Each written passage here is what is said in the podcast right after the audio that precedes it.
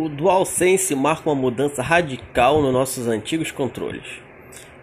A mostra e peso da nossa opinião sobre dar um salto ge gene generacional com o PlayStation 5.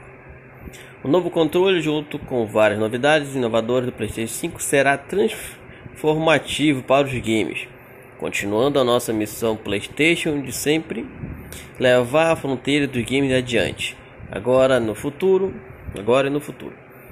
Realmente gostaria de agradecer à comunidade PlayStation por compartilhar essa jornada emocionante conosco.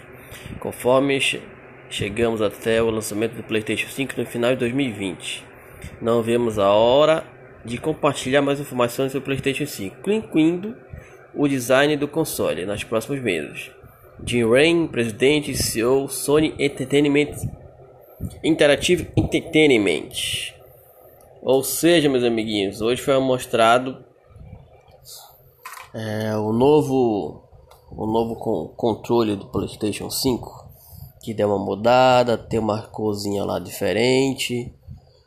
O analógico esquerdo continua muito mais abaixo do que o normal, ou seja, continua ruim do mesmo jeito.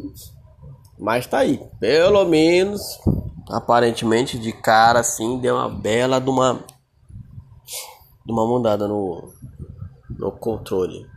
Vocês donos de Playstation, e aí? O que, vocês acham? Gostaram? Não gostaram?